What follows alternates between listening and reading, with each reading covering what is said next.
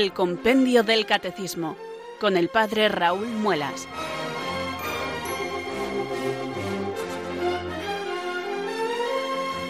Muy buenas tardes queridos oyentes de Radio María, son las cuatro, las tres en Canarias. Aquí comienza una nueva edición del Compendio del Catecismo. Reciban un saludo muy cordial del Padre Raúl Muelas que un día más les habla desde estos micrófonos de Radio María, la radio de la Virgen, la fuerza de la esperanza. Sed todos bienvenidos.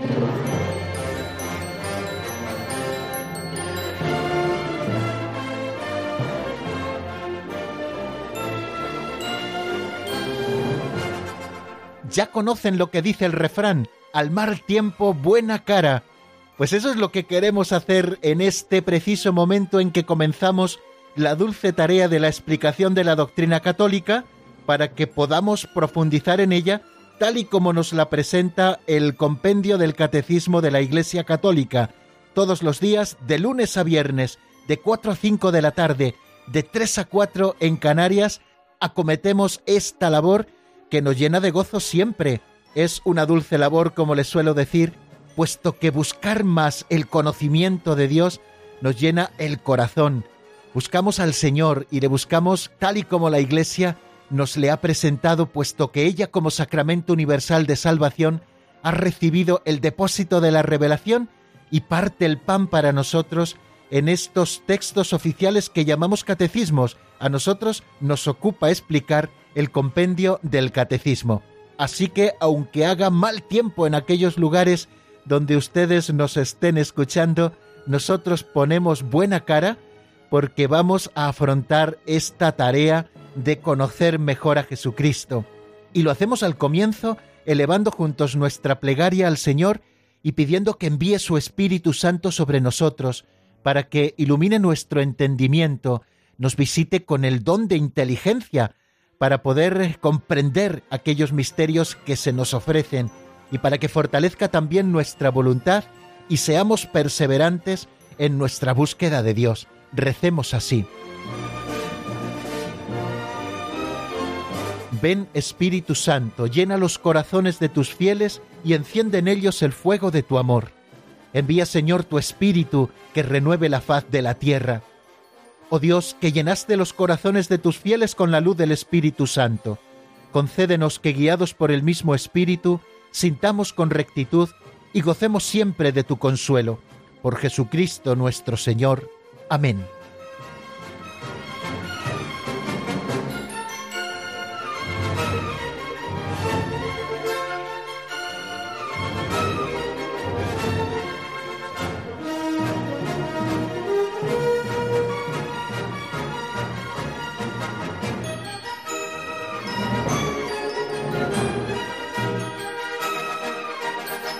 Y aunque ya tenemos el compendio del catecismo en las manos, así comienzo cada día el programa. Cuando les estoy saludando, me gusta tener, como les he dicho tantas veces, este libro de texto ya en mis manos, abrirle ya por la página que nos va a ocupar en este día, tanto en el resumen como luego en el avance de la doctrina que vamos a hacer. Estamos en las páginas 52 y 53. Bueno, pues eh, yo ya lo tengo en las manos, pero nos vamos acercando poquito a poco a la explicación de los misterios, primero desgranando una pincelada de sabiduría. Es una catequesis como muy resumida, como muy práctica, que nos permite reflexionar en algunos aspectos, eso, más prácticos de la vida cristiana y que puedan ayudarnos y darnos luz. Esa es la motivación que tenemos a la hora de ofrecérselo. La pincelada de hoy se titula Caminar, caminar.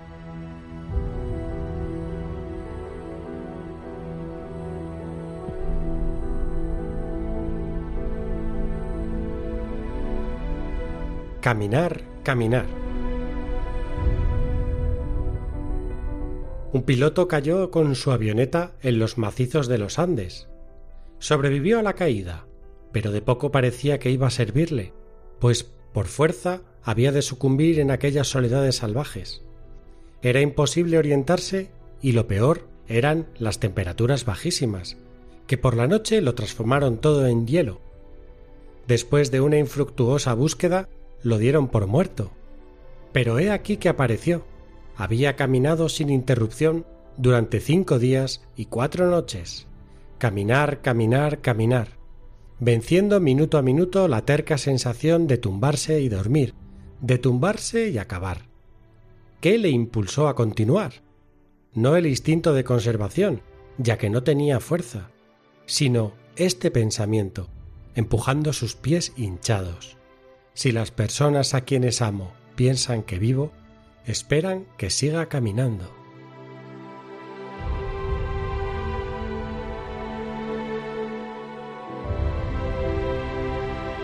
¿Qué verdad es esa de que el amor nos hace superar los más insalvables obstáculos, nos hace sacar fuerzas de flaqueza y ser audaces y atrevidos en las dificultades?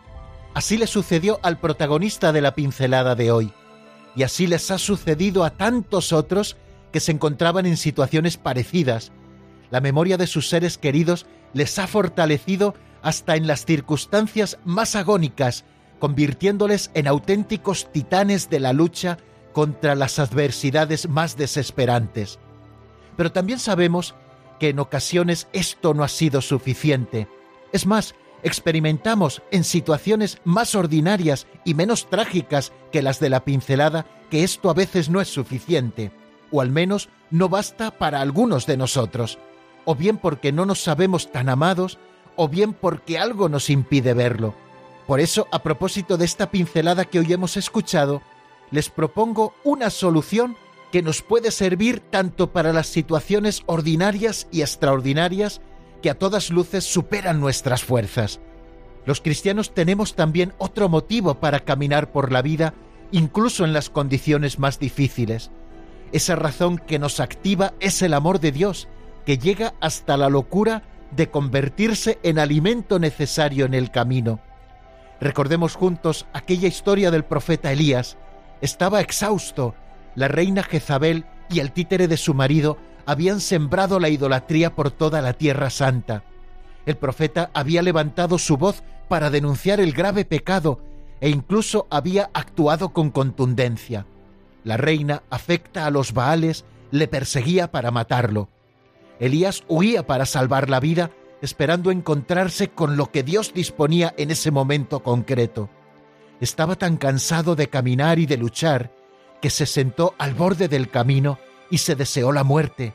Ya no vale la pena luchar, todo está perdido. ¿Para qué esforzarse más? Sentado a la sombra de un árbol, en esos pensamientos estaba cuando se quedó dormido. Ya no le importaba ser encontrado por los esbirros de la impía reina de Israel era preferible rendirse a seguir luchando. Y dormido como estaba, sintió una mano que le movía y le invitaba a recobrar la conciencia. Encontró al ángel del Señor que le ofrecía una jarra de agua fresca y un rico y blanco pan. Come, bebe, recobra las fuerzas. Así lo hizo el hombre de Dios, pero aún seguía cansado. Su mente estaba embotada por la sensación de la derrota cercana y volvió a rendirse, aunque ya comenzaba a recobrar las fuerzas. Nuevamente, el enviado de Dios volvió a despertarle y le ofreció más agua y más pan. Elías volvió a comerlos, pudo recobrar las fuerzas y siguió su camino para encontrarse con Dios en el Monte Santo. Esta historia del gran profeta de Israel, que como a todos ellos les tocó vivir en tiempos difíciles de persecución, es un bonito ejemplo de lo que tenemos plenamente cumplido en Jesucristo y en la Eucaristía. Es el único alimento infinitamente mayor que el amor humano que nos permite caminar, caminar y caminar para llegar a la meta que es el cielo. La vida tarde o temprano se convierte para todos en un valle de lágrimas. La cruz descarga su peso seco y plúmbeo sobre nuestras costillas y no podemos caminar. Y difícilmente encontramos razones humanas por muy nobles que sean, de donde sacar fuerzas para levantarnos y cargar con ese peso. Cuando el amor de un esposo o de una esposa no bastan, cuando el rostro querido de unos hijos no es suficiente, cuando el pensamiento de los seres más queridos pesa menos que el cansancio, aún nos queda el mayor de los estímulos, el amor de Dios, que se manifiesta hasta la locura de hacerse Él mismo nuestro alimento, un alimento capaz de hacernos recobrar las fuerzas del alma para seguir hasta la meta, y no de cualquier manera, sino con la gallardía y elegancia del cristiano más alegre. Aunque parezca que no tienes más fuerzas, siempre te quedarán unas poquitas para ir a una iglesia, prepararte bien y así bien preparado participar en la Eucaristía. En realidad solo eso es necesario, prepararse bien, o lo que es lo mismo, comulgar en gracia de Dios. Me acuerdo muchas veces de una conversación que tuve en varias ocasiones con una buena mujer, ya muy mayor, de nombre Dorita, que todos los días pasaba delante de mi parroquia camino de las Claras de Palencia. En la iglesia conventual de las religiosas clarisas estaba expuesto el Santísimo Sacramento de forma permanente. Dorita, ya casi ciega, seguía siendo un alma muy eucarística. Siempre iba acompañada de su fiel esposo y buen escudero, y me decía Don Raúl, solo le pido al Señor que me deje un poquito de vista para poder verle cada día en la custodia. Y así fue. A pesar de una enfermedad degenerativa en la vista, nunca le faltó ese rayito de visión para poder contemplar al Señor en la Eucaristía hasta el final de su vida terrena. No dejó nunca de caminar. La Eucaristía celebrada, comulgada y adorada fue siempre su alimento. Estoy convencido de que también ustedes, queridos oyentes, han conocido a personas así, cristianos, hombres o mujeres de una sola pieza, que no se han rendido ante la tentación de la desesperanza en medio de la cruz, que han conservado siempre la juventud del alma, y que a pesar de que las fuerzas físicas se desmoronaban, han sido o son capaces de alentar a todos y reforzar a todos. Quizá muchos de ustedes también sean así y no sepan de dónde les viene la fuerza. Yo se lo cuento. La fuerza viene de la Eucaristía bien celebrada, comulgada y adorada. Si no me crees porque ya no tienes esperanza para creerme, solo te digo que lo pruebes, pruébalo. Haz una buena confesión. Asiste a la Santa Misa todos los domingos y fiestas de guardar, y todos los días de entre semana que te lo permitan tus obligaciones.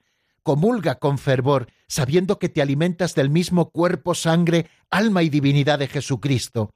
Adora con frecuencia el Santísimo Sacramento en algún sagrario, y si puedes, comprométete también incluso con alguna hora de oración semanal en la adoración perpetua de tu ciudad y verás cómo recobras las fuerzas para caminar, caminar y caminar, y tantas serán tus fuerzas que podrás fortalecer a los que a tu lado estén. El secreto ya lo sabes, se trata de la energía sin fin que te da el amor de los amores.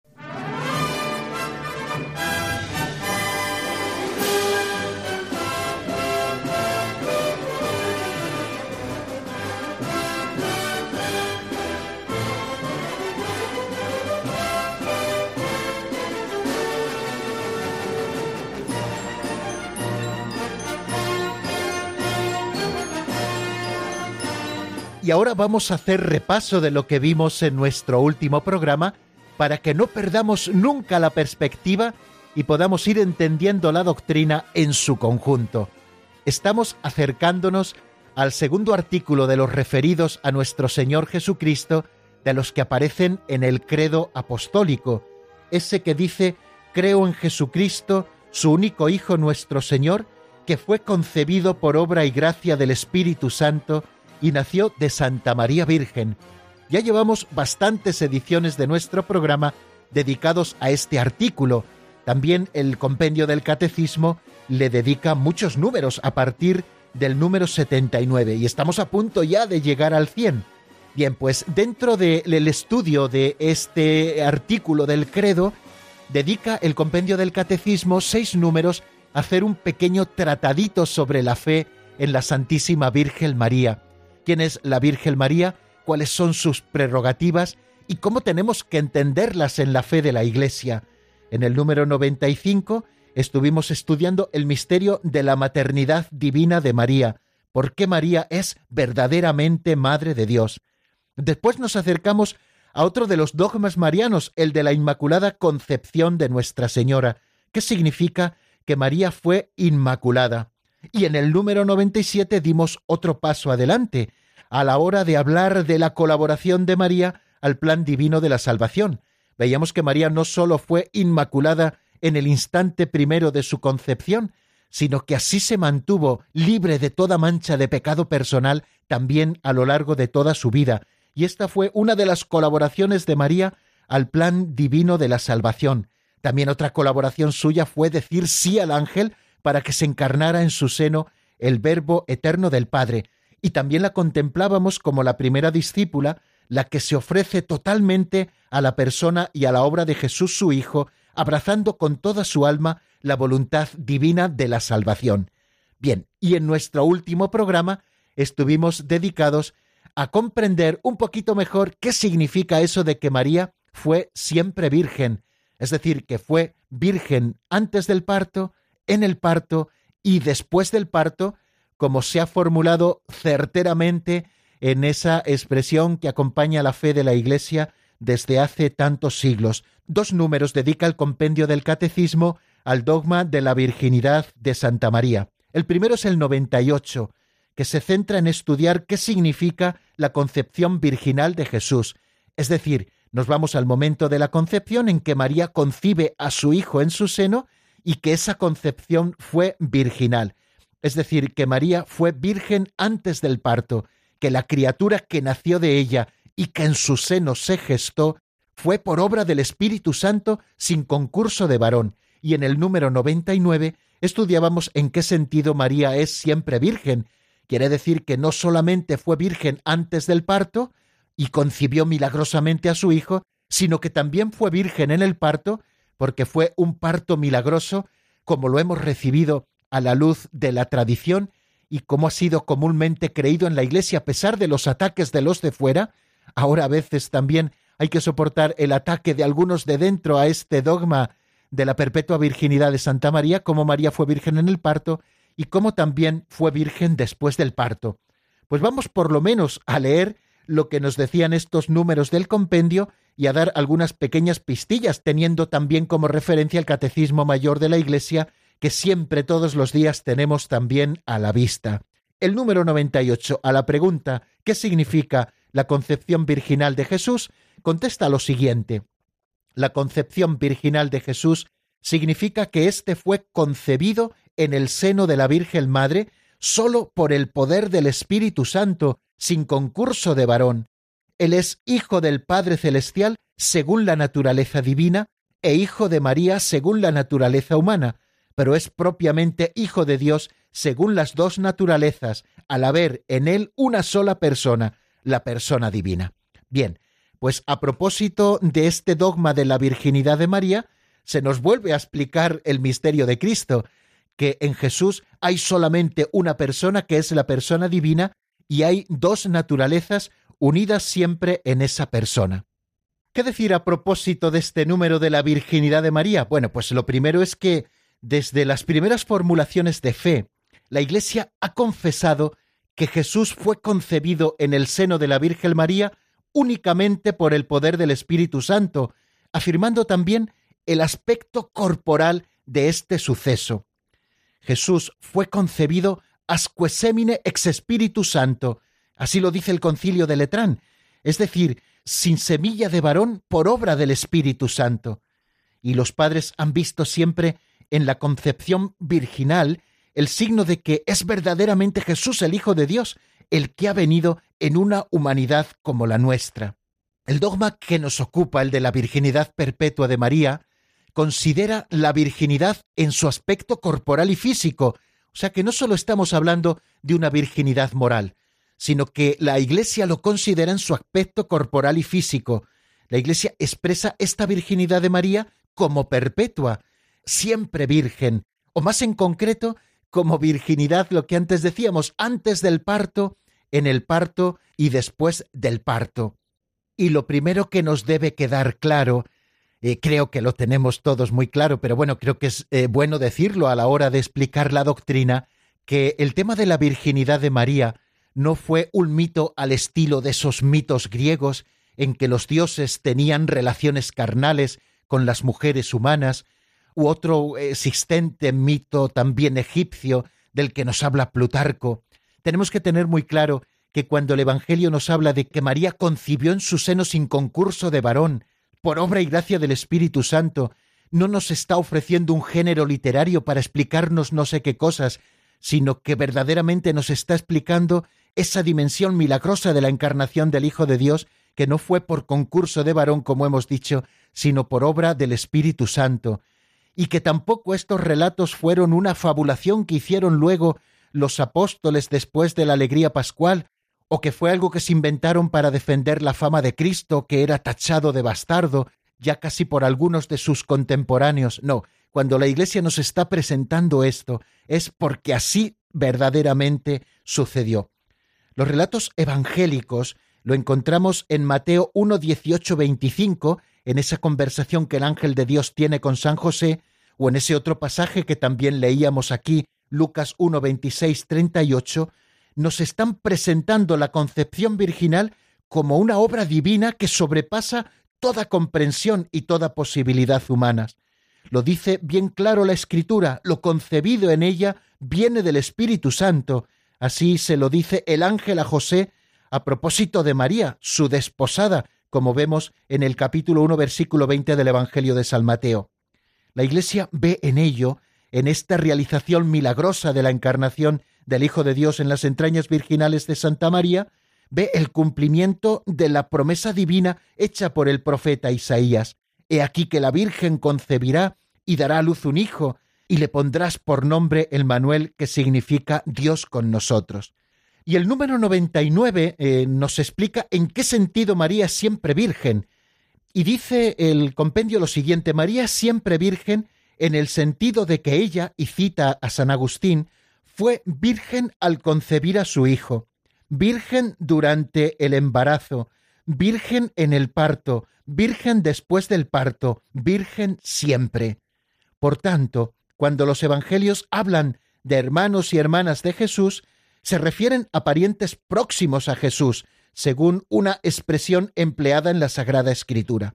Bien, tenemos que tener claro que María no solamente fue virgen en el momento de concebir a su hijo, sin concurso de varón, sino por una gracia especial y una fuerza del Espíritu Santo que generó la vida del Verbo eterno del Padre en las entrañas purísimas de Santa María, sino que María permaneció virgen durante su embarazo, permaneció virgen en el parto y fue virgen a lo largo de toda su vida, y repito, no sólo en un sentido moral, sino también en un sentido corporal y físico.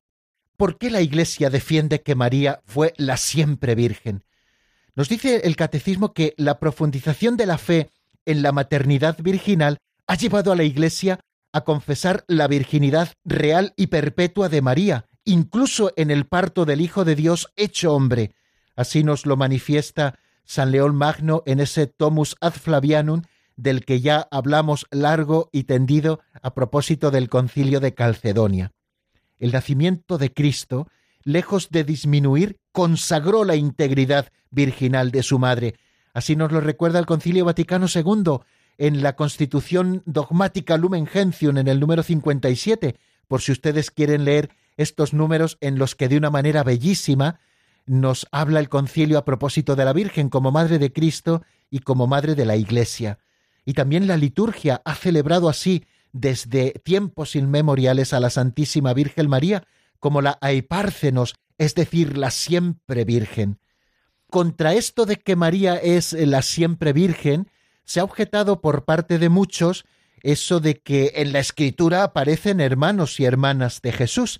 Escuchábamos cómo el compendio eh, nos lo explica de una manera muy breve. Cuando se habla de hermanos y hermanas de Jesús, según esa mentalidad semítica, se están refiriendo a parientes próximos de Jesús, según esta expresión empleada en la Sagrada Escritura.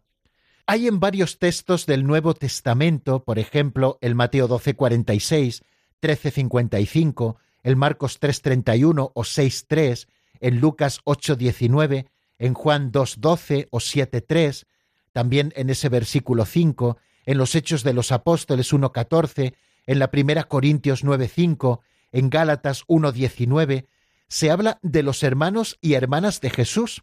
Bueno, ante todo, ¿qué es lo que tenemos que indicar? Ya lo hemos escuchado tal y como nos lo explica el compendio, que la palabra hermano o hermana entre los semitas se aplica también a parientes, sobre todo a primos. En el Nuevo Testamento nunca se dice de los hermanos de Jesús que sean hijos de María, la Madre del Señor. En este caso concreto, de los hermanos de Jesús, nos parece además decisivo para comprender esto el hacer análisis de las listas en que se nos dan los nombres de esos hermanos de Jesús. Hay cuatro nombres que aparecen en ellas, tal y como nos los transmiten Mateo 13:55 y Marcos 6:3. Nos hablan de Santiago, José, Simón y Judas. Pues bien, sabemos por Mateo 15:40 y 45 que Santiago y José, precisamente los dos a los que se nombra siempre en primer lugar y a los que por ello debe suponerse los más cercanos de la lista de parientes, no eran hijos de María, la madre de Jesús, sino que eran hijos de otra María, distinta de la madre de Jesús, esa que nos presenta San Juan como la otra María que estaba al pie de la cruz. Creo que viendo esto, y a propósito de esa lista de hermanos de Jesús que se nos ofrecen, pues nosotros podemos pensar que se está refiriendo, como así lo ha interpretado siempre la Iglesia Madre, cuando la Escritura habla de los hermanos y hermanas de Jesús, se está refiriendo a esos parientes próximos, cercanos, conocidos y queridos en el seno también de la comunidad cristiana. Bueno, pues bástenos estos apuntes, queridos hermanos, para ir afianzando la fe de la Iglesia en el misterio de la Santísima Virgen María como Madre de Dios, como Inmaculada, no solamente en el mismo instante de su concepción, sino que permaneció libre de todo pecado personal a lo largo de toda su vida, y también ese misterio y ese dogma de la virginidad de María, en la concepción de su Hijo y también después, virgen antes del parto, en el parto y después del parto. Nos detenemos un breve momento en la palabra, queridos amigos, para afianzar los conocimientos, para reflexionar sobre lo dicho, y les ofrezco una preciosa canción de Tessé titulado Magnificat. Enseguida estamos nuevamente juntos para seguir adelante con ese último número que en este espacio dedica el compendio del Catecismo a la Santísima Virgen María.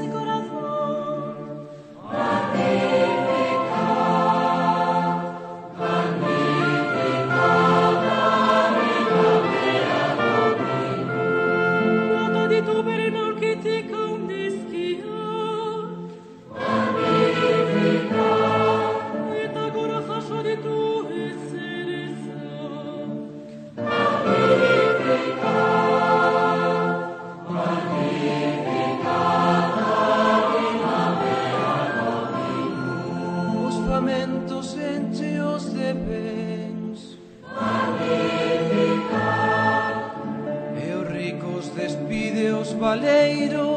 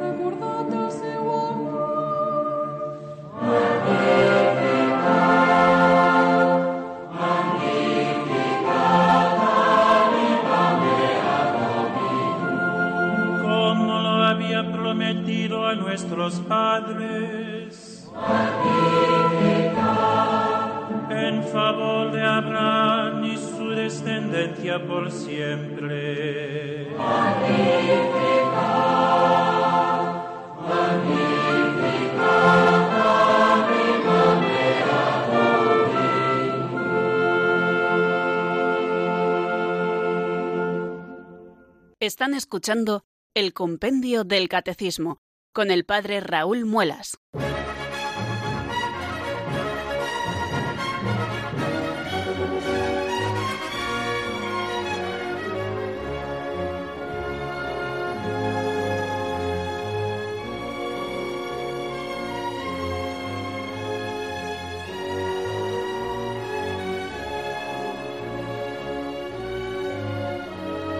Bien amigos, y cuando son las 4 y 31 minutos de la tarde, una hora menos en Canarias, nos acercamos al número 100, que es un número como muy significativo por lo redondito que es y que supone haber estudiado ya una sexta parte del compendio del catecismo. Por una parte ya vemos el camino recorrido y por otra parte, queridos amigos, vemos que todavía nos queda mucho que conocer en realidad, toda una vida hemos de ocupar en el conocimiento de Dios y en profundizar en la doctrina que la Santa Madre Iglesia nos presenta. Este número 100 que vamos a abordar en este momento es el último de los que el compendio del Catecismo en este lugar dedica a Santa María, Madre de Dios y Madre nuestra. Y este número 100 viene a redondear estos números dedicados a la Virginidad de María se pregunta de qué modo la maternidad espiritual de María es universal. Primero escuchamos lo que nos dice el compendio en la voz de Marta Jara.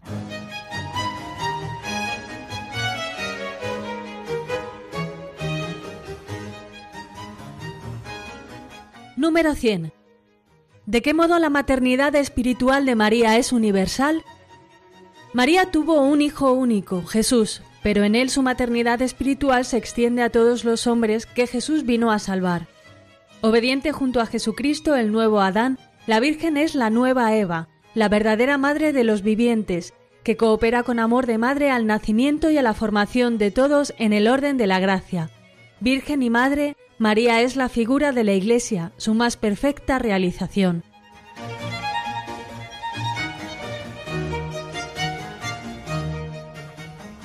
Creo que están perfectamente delimitadas en tres afirmaciones que hace en un solo párrafo este número 100, las tres ideas que quiere desarrollar y en las que queremos profundizar un poquito esta tarde. Eh, dice en primer lugar que María tuvo un único hijo, Jesús, pero en él su maternidad espiritual se extiende a todos los hombres que Jesús vino a salvar. Está como muy clara esta primera idea. Jesús es el Hijo único de María, según la carne, pero María es madre espiritual de todos aquellos hombres a los que Jesús vino a salvar y que se acogen a la salvación. Por una parte distingue entre la maternidad única, maternidad natural, puesto que ella engendró en su seno verdaderamente al Hijo de Dios, y esa otra que llama maternidad espiritual, que se extiende a todos los hombres a los que Cristo vino a salvar. Después hay una segunda idea también muy bien delimitada, y es que igual que Jesús es el nuevo Adán, del cual nace una nueva humanidad, María con su obediencia es la nueva Eva y la verdadera madre de todos los vivientes. Así lo expresa el compendio del Catecismo. Obediente junto a Jesucristo, el nuevo Adán, la Virgen es la nueva Eva, la verdadera madre de los vivientes, que coopera con amor de madre al nacimiento y a la formación de todos en el orden de la gracia. Especifica muy bien cuáles son esas funciones maternales de María. Por una parte, ayuda a la formación de los nuevos hijos en la fe y por otra parte también nos forma dos cosas que hacen las madres, cooperar para generar a su hijo y por otra parte también educarlos luego con ese seguimiento maternal que las madres siempre tienen. Y por otra parte, eh, al final del número 100, dice que Virgen y Madre, María es la figura de la Iglesia, su más perfecta realización. O sea, que está comparando el misterio de María con el misterio de la Iglesia.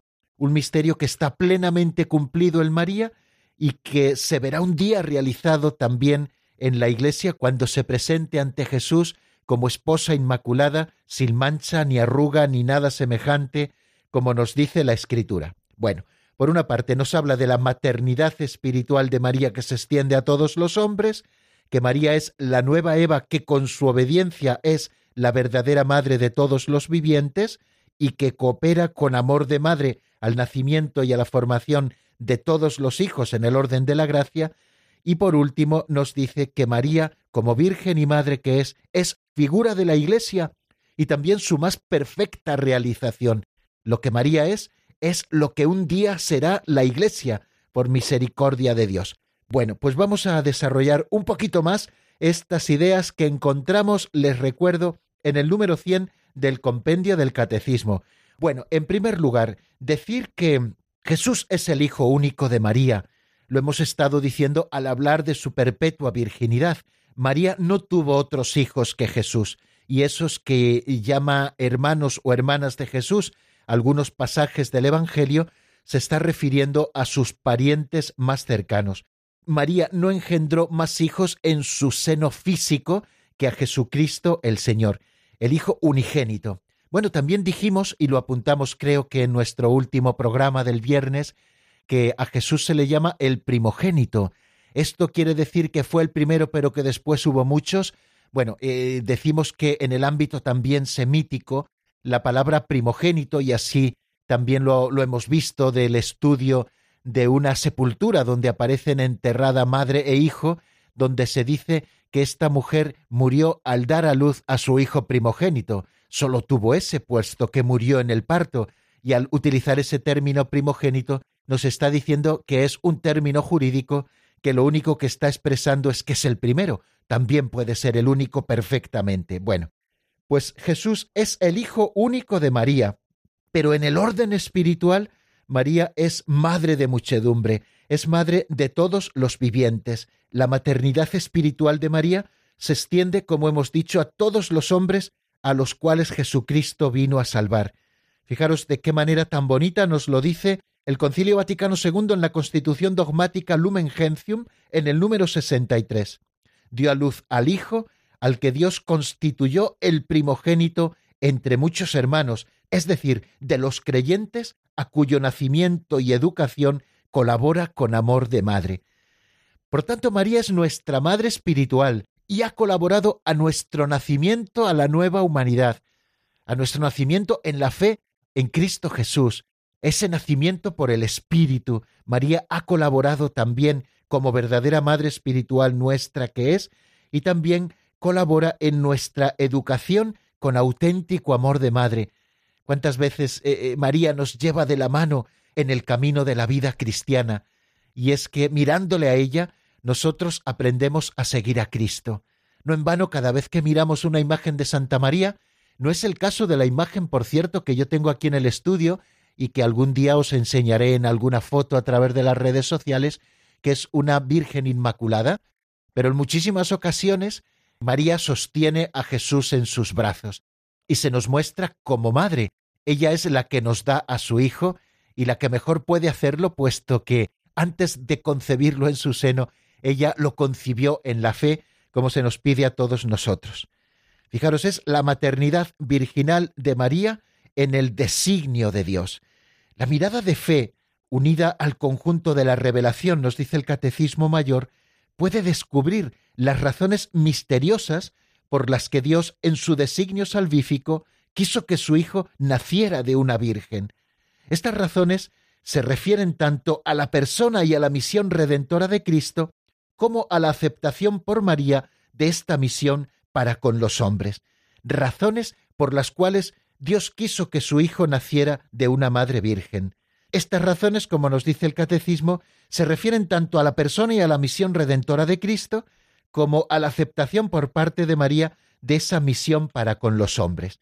Esto es precisamente lo que nos desarrolla este número 100 del compendio del Catecismo. La virginidad de María manifiesta en primer lugar la iniciativa absoluta de Dios en la encarnación.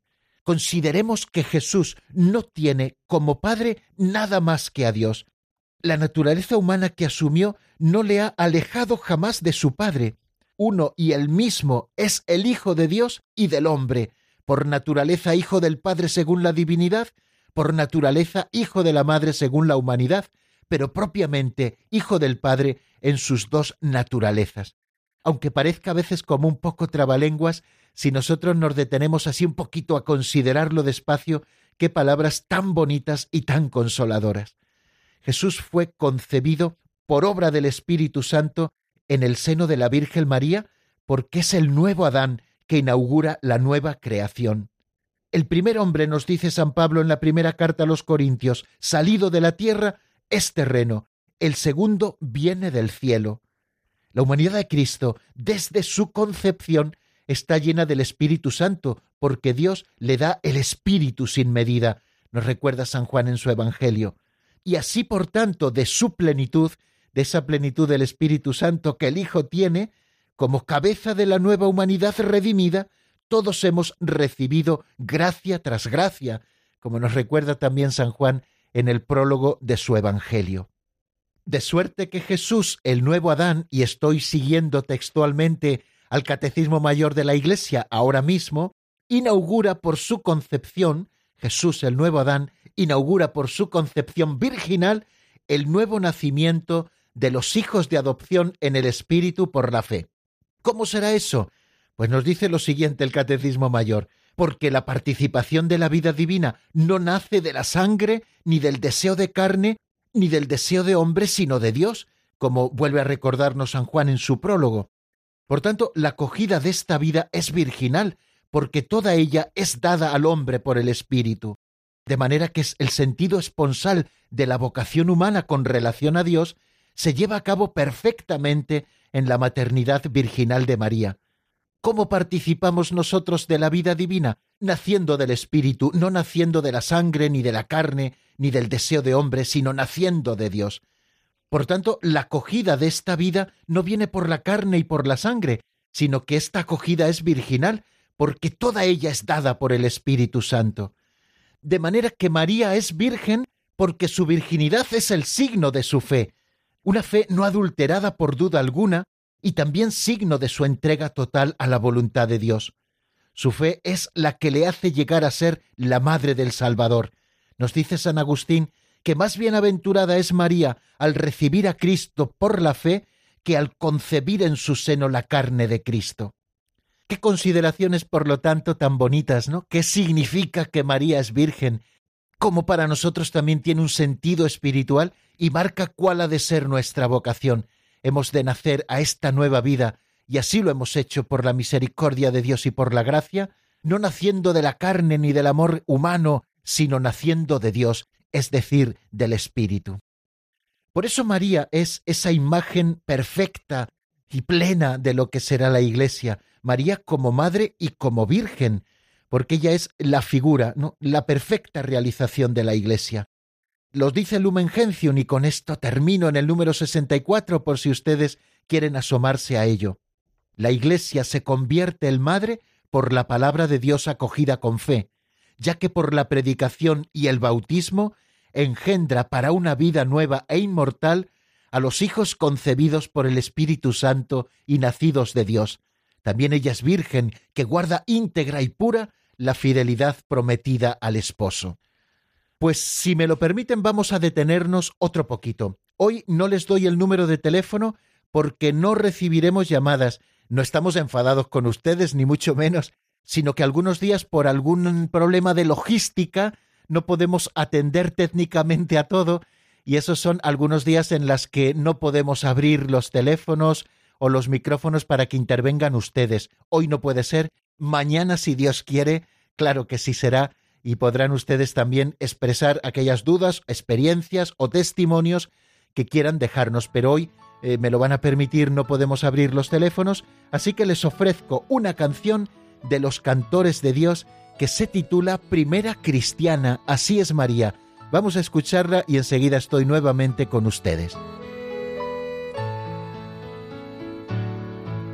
Primera Cristiana,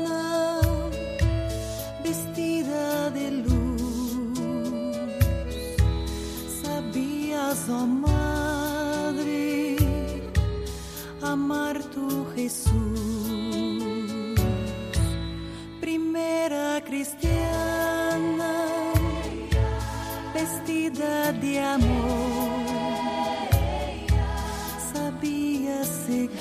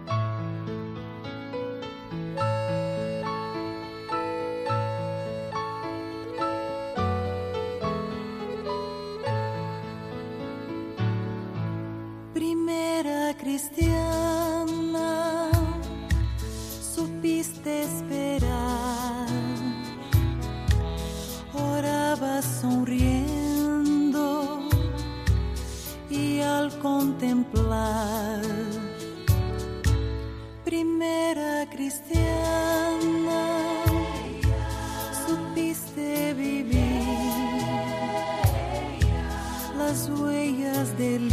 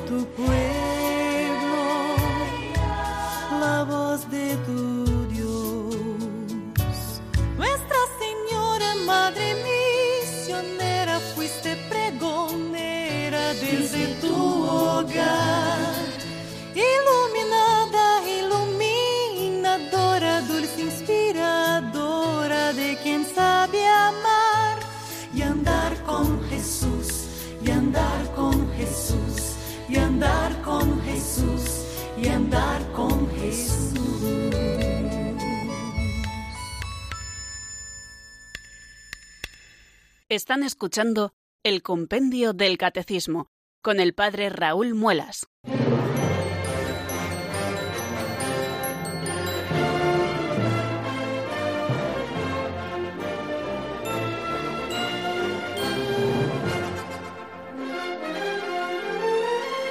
Bien amigos, enfilamos la recta final de nuestro programa de hoy, nos quedan poquitos minutos ya y les comento al no tener hoy llamadas que hemos redondeado con este número 100 esos seis números dedicados a la Santísima Virgen María en los que nos hemos detenido un poquito porque creo que merecía la pena.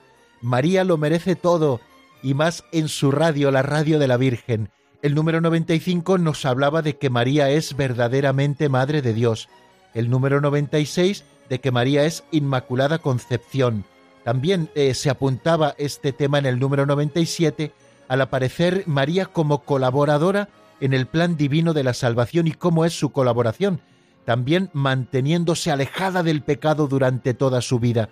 Quiere decir que desde el mismo instante de su concepción hasta el final de su existencia, María estuvo libre de todo pecado, tanto original como pecados personales, y esta es una manera de colaboración eficacísima y preciosa de María al plan de salvación. También ella colabora diciendo el sí al ángel Gabriel, a la propuesta de Dios, y engendrando en su seno al Salvador, y también ofreciéndose totalmente a la persona y a la obra de Jesús. Después, en dos números, el 98 y el 99, estuvimos dedicados a estudiar el dogma de la virginidad de María. Primero la virginidad en cuanto a la concepción de Jesús, que lo concibe virginalmente, y luego también eh, contemplando cómo María es siempre virgen, virgen antes del parto, en el parto y después del parto. Y ahora en este número 100 nos hemos detenido en esa maternidad espiritual de la Virgen María que es universal, que se extiende a todos los hombres a los que Cristo vino a salvar, que por lo tanto María aparece como la nueva Eva que con su obediencia es la verdadera madre de todos los vivientes, ya que ella colabora al nacimiento y a la educación en la fe de todos los que siguen a Cristo y han creído en Él por la fe. Y por último también nos decía que María es figura de la Iglesia y su más perfecta realización. A partir del próximo programa, ¿en qué nos vamos a detener? Bueno, pues tenemos aquí una batería de temas que son verdaderamente apasionantes. Si ustedes se dan cuenta, al recitar el credo apostólico, solo nos referimos propiamente al misterio del nacimiento y luego al misterio de la pasión, muerte y resurrección del Señor. Pero ¿qué pasa? ¿Que los misterios que hay entre medias no tienen valor? Bueno, pues nos dice el catecismo que todos los misterios, todos los momentos, todos los pasajes de la vida de Cristo tienen un valor salvador. Por eso, aunque sea de una manera muy somera, muy resumida, vamos a acercarnos a los misterios de la vida del Señor. En primer lugar, eh, nos acercaremos a en qué sentido toda la vida de Cristo es un misterio y cuáles han sido también las preparaciones históricas a los misterios de Jesús. Y después ya nos asomaremos al misterio del nacimiento y de la infancia de Jesús. Nos acercaremos también a las enseñanzas de la vida oculta de Jesús. Estudiaremos el bautismo de Jesús, ese bautismo de conversión para el perdón de los pecados que Cristo recibe sin tener que hacerlo propiamente. ¿Qué significa que Cristo lo reciba? Iremos con él al desierto para ver cómo Jesucristo es tentado. Escucharemos la invitación que nos hace en su predicación a la conversión, porque está cerca el reino de Dios, y Cristo nos invita a formar parte de ese reino anunciado y realizado por el mismo Jesús. Nos acercaremos a la predicación nos acercaremos a los milagros de Jesús como signos del reino y también a la autoridad que Jesús confiere a sus apóstoles en este reino suyo. También tendremos algún ratito de, los próximos programas para hablar de la transfiguración y hablaremos también de la entrada triunfal, esa entrada mesiánica de Jesús en Jerusalén. Vamos a repasar en unos días, eh, de una manera somera, pero creo que muy provechosa, la vida de Jesús para ir entresacando algunas enseñanzas maravillosas de esa vida de Cristo que en todos sus misterios, en toda su extensión, es salvadora y que para nosotros nos abre el camino que tenemos que recorrer. Nuestra vida cristiana al final no es otra cosa que imitar a Cristo Jesús, y tenemos que buscar cómo Cristo es en su Evangelio, porque Jesucristo es el mismo ayer y hoy y siempre, y tal y como se manifiesta en el Evangelio, es como se sigue manifestando hoy en el Sagrario. El Jesús del Evangelio es el Jesús del Sagrario. Esto lo decía San Manuel González, el obispo del Sagrario abandonado, y creo que puede servirnos preciosamente para terminar este programa de hoy. Eh, nos vemos mañana, si Dios quiere. Bueno, mejor dicho, nos escuchamos a la misma hora, en el mismo lugar, a las cuatro de la tarde en la península, a las tres en Canarias, aquí en su sintonía amiga, la de la radio de la Virgen, la de Radio María. La bendición de Dios Todopoderoso, Padre, Hijo y Espíritu Santo, descienda sobre vosotros y permanezca para siempre. Amén. Hasta mañana, si Dios quiere, amigos.